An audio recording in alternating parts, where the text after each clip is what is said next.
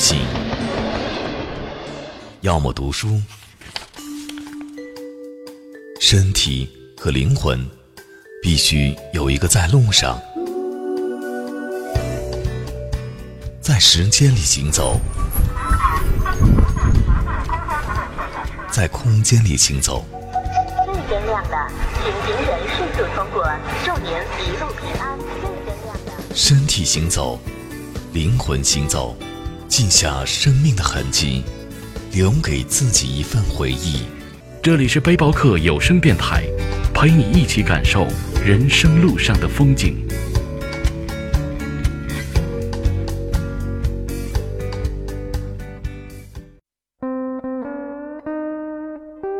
这里的风情，藏在日复一日朝夕进出的老弄堂里；这里的故事，藏在思南路上静谧的老洋房里；这里的韵味，藏在花样年华的旗袍女人的一颦一笑中；这里的浪漫，藏在爵士乐高脚杯的光影交织中；这里是时尚的新都市，又是怀旧的风月场。昔日的辉煌，并非只是奢华的旧梦，而是梦想发展的新起点。我是朵拉，请跟上我的脚步，一起穿越时空隧道，走进国际大都会——上海。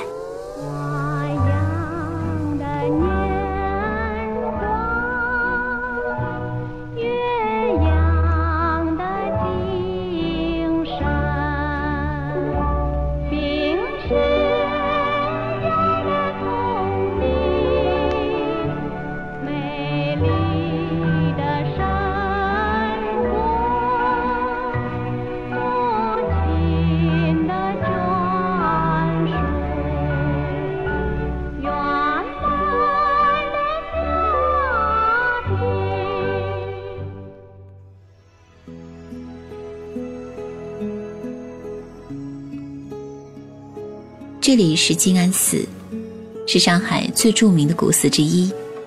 相传始建于三国孙吴赤乌年间，里面有大雄宝殿、天王殿和三圣殿三座建筑。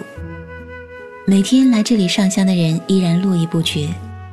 人们相信，精诚所至，金石为开，虔诚的行善积德，也一定能得到佛祖的庇佑。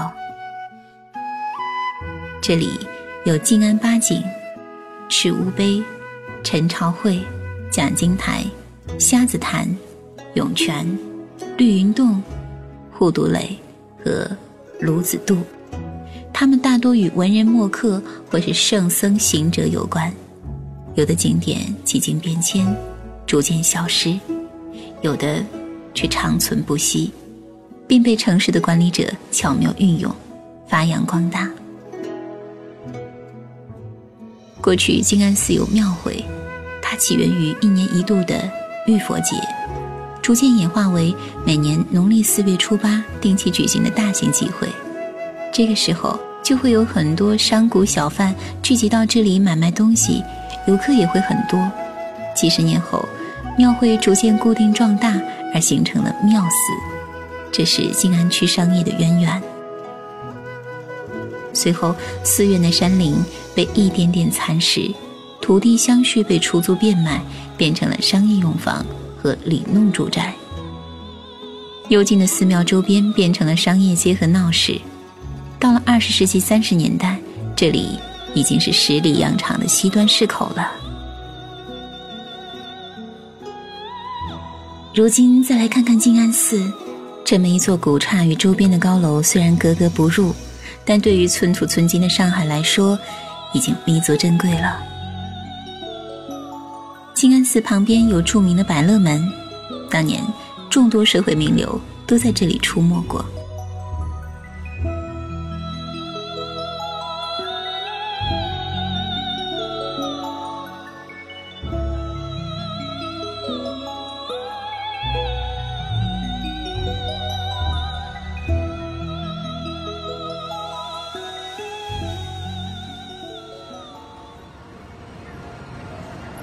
出静安寺就是南京西路了。过去的南京路号称十里洋场，因为这里汇聚了当时最繁华的商贸店铺和娱乐设施，车水马龙，川流不息。如今的南京西路一点也没变，一样那么富丽，一样那么繁华。这里是上海最顶级的商业街区，众多一线品牌、百货公司汇集到这里，众多追求时尚的男男女女徘徊在这奢靡的街道。人多，请注意安全。路上有各种各样的建筑，现代的、古老的、西式的、中式的，不同风格的店铺演绎着不同风情。他们挤挤挨挨地汇集到这里，恭候着顾客光临。巨型的 LV 箱子建筑，或者是红色霓虹的可口可乐瓶建筑，每一样都标志着这里特有的潮流或是奢华。夜晚的南京路比白天更漂亮，暖黄色的灯盏点亮一座座黄粉墙的城堡，灰石墙的钟楼，罗马古典建筑的白色石柱和拱窗，五颜六色的霓虹招牌，在撩人的夜色中暗自妖冶。街道上的车流像是一道道美丽的抛物线，绕过这个城市的心房。大大的落地橱窗里。一盏盏如羊脂玉般的瓷瓶，在粉色背景墙的衬托下分外动人。漂亮时装、璀璨宝石，都在黑夜中熠熠生辉，悄然展示着他们不菲的身价。南京西路很长，我们可以边走边逛。这里的小吃店也很多。继续向前，会看到一个大大的广场，这个。就是上海人民广场了。人民广场是上海的交通枢纽之一，因为一号、二号、八号地铁和很多线路的公交车都在这里汇集，所以很多人约会碰面都会选择这里。加上周边是繁华的南京路和艺术展览馆等，总是不乏甜蜜的味道。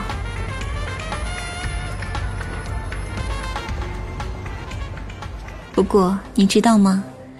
这里在租界时代曾经是驰名中外的跑马厅。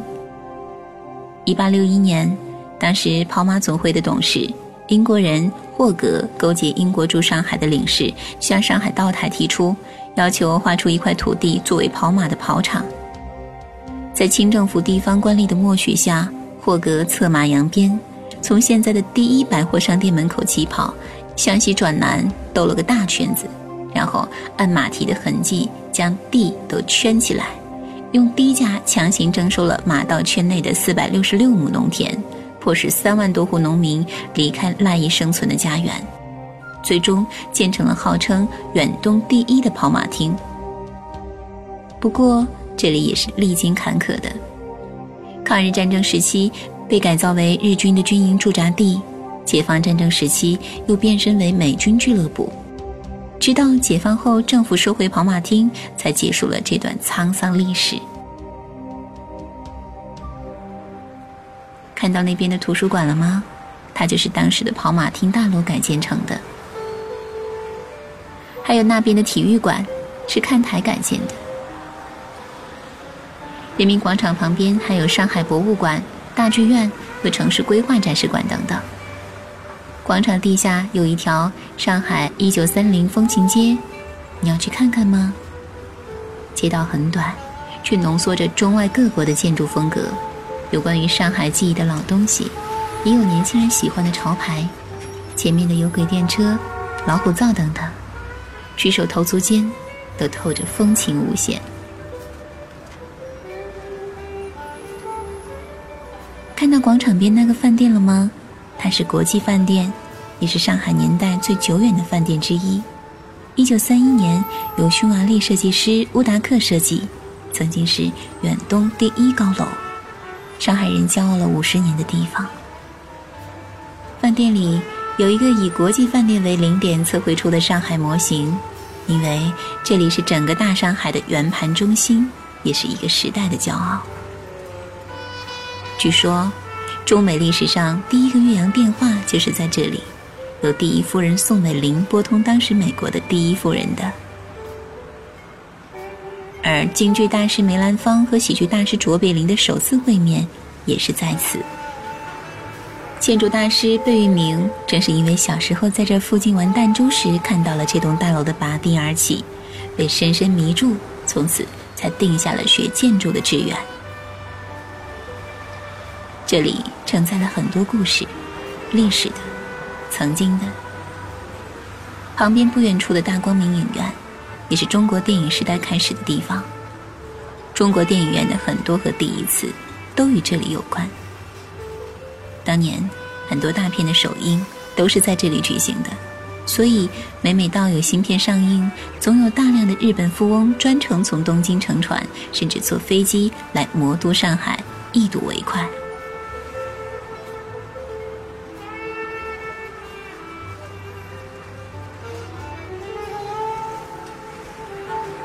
穿过人民广场，往东是南京东路，继续往前就是外滩了。